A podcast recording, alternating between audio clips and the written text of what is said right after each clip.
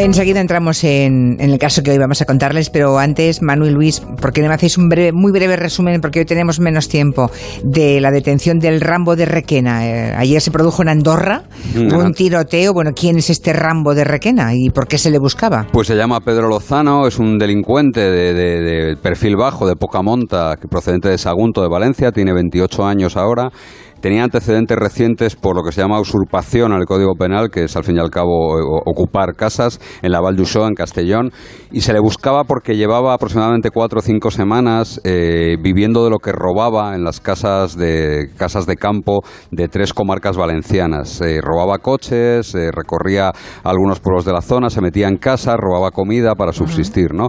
Y finalmente ayer apareció en un sitio célebre precisamente por motivos terribles también, porque fue detenido en Andorra, el mismo pueblo donde Igor el ruso, Norbert Ferrer, mató hace unos años a, guardias civiles y a un agricultor allí, ¿no?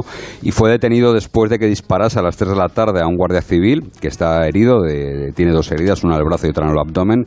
Eh, robó un coche, emprendió la huida 30 kilómetros más allá y allí en Andorra fue detenido después de, que la Guardia Civil le disparase en una pierna. Y están ahora mismo el Guardia Civil herido y él en el Hospital Miguel Servet de Zaragoza.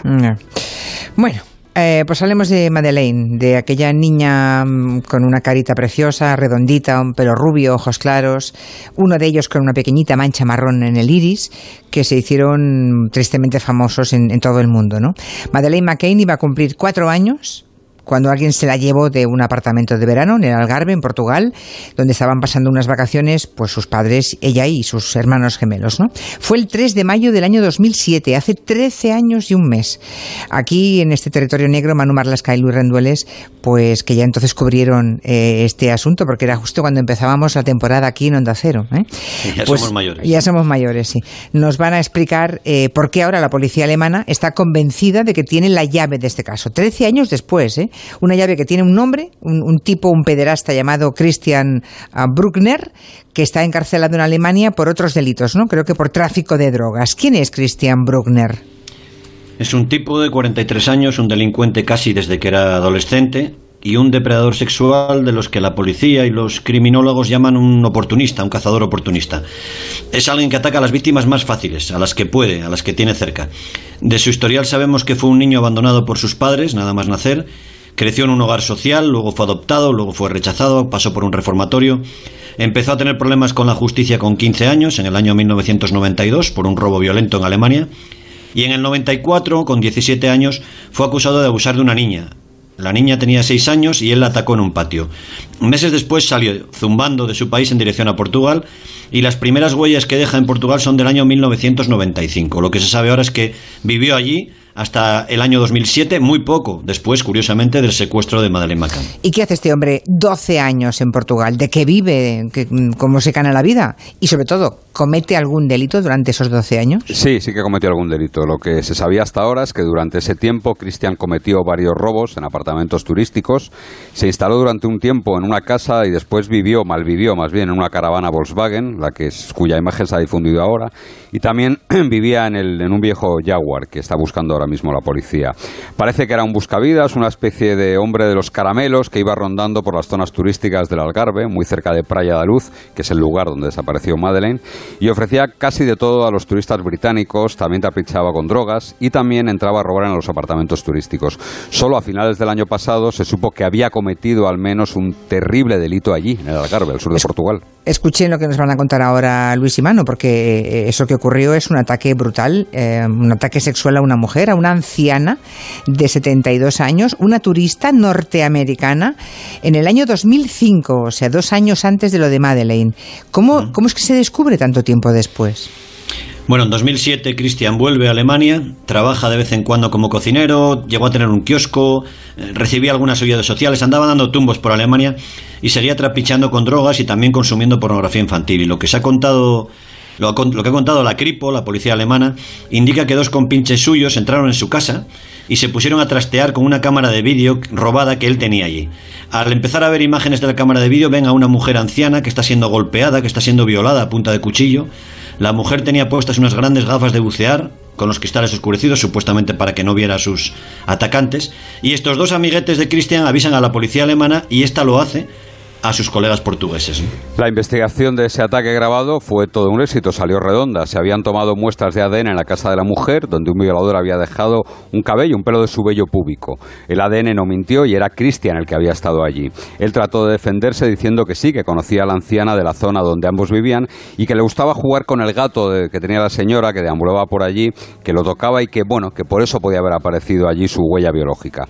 El tribunal no lo creyó y a finales del año pasado fue condenado a siete años y medio de cárcel por aquella violación, aunque eso sí, él ha recurrido la sentencia a un tribunal superior. O sea que en el año 2005 este hombre entra en casa de una anciana en la zona del Algarve, donde luego también desaparecería Madeleine. Supongo que acompañado por otro delincuente, porque son los que graban la violación, ¿no? los que la atacan y, además de violarla, la roban. Eso pone a este tipo bajo el radar, supongo, de la policía alemana. Sí, sí, definitivamente. Ocurrió a final del año pasado, como te decía Manu. La policía alemana se vuelca con el asunto. Comprueban que Bruckner estuvo en el Algarve el mismo día que desapareció Madeleine. Ven que estuvo involucrado en asuntos de pornografía infantil. En el año 2011 le habían detenido por tráfico de drogas. Entonces le cayó un año y nueve meses de cárcel y hay una historia significativa en 2013 cuando este hombre aparece implicado en abusos sexuales y le vuelven a sancionar con un año y tres meses de prisión. Sí, la policía alemana descubre que en ese mismo año, 2013, ha estado escribiendo en un chat frecuentado por pederastas. Alguna vez hemos hablado aquí de esos canales eh, oscuros y secretos. Allí habla con otro pedófilo y le confiesa, tengo ganas de cazar algo pequeño, llevármelo y usarlo durante unos días. El otro, el interlocutor, le responde que eso puede ser muy peligroso y Cristian le tranquiliza, va, luego se destruyen las pruebas. Uf, se hiela la sangre. Y en esa investigación sobre el pasado de este hombre, encarcelado por tráfico de drogas ahora mismo en la prisión alemana de Kiel, su sombra aparece en otro secuestro de otra niña. Otra niña rubia, Inga, ¿no? Tenía cinco años, que está desaparecida, ojo, desde la primavera del 2015, cuando supuestamente iba eh, a una excursión con sus padres en una localidad de Sajonia y desapareció. Sí, sí, una excursión. Los padres no volvieron a verla inexplicablemente. Entonces Christian vivía, la policía alemana lo ha comprobado, a 90 kilómetros de donde desapareció esa niña. Fue ya en su momento sospechoso de ese secuestro porque andaba deambulando por la zona en aquellas semanas. La policía alemana registró en su día una parcela donde él vivía, a su regreso de, de Portugal, otra vez dentro de una caravana, otra vez casi sin luz eléctrica ni agua potable.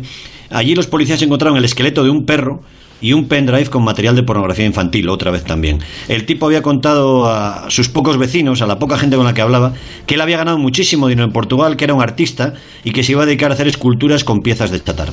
O sea, estamos ante un violador y un pederasta, un tipo que además trafica con drogas, que estaba en el lugar donde desapareció Madeleine McCann el día que la niña fue secuestrada eh, bueno, seguir, porque es que yo es blanco y en botella, ¿no? Bueno, tiene color, que diría cualquier investigador, ¿no? tiene bastante color. Hay una prueba irrefutable ahora, tantos años después, y es que la policía alemana ha analizado el teléfono móvil que usaba Christian aquella primavera del año 2007, y su teléfono aparece activado en la zona de los apartamentos turísticos donde aquel 3 de mayo Madeleine fue secuestrada. Aquella tarde ese hombre estuvo muy cerca, muy cerca de Madeleine.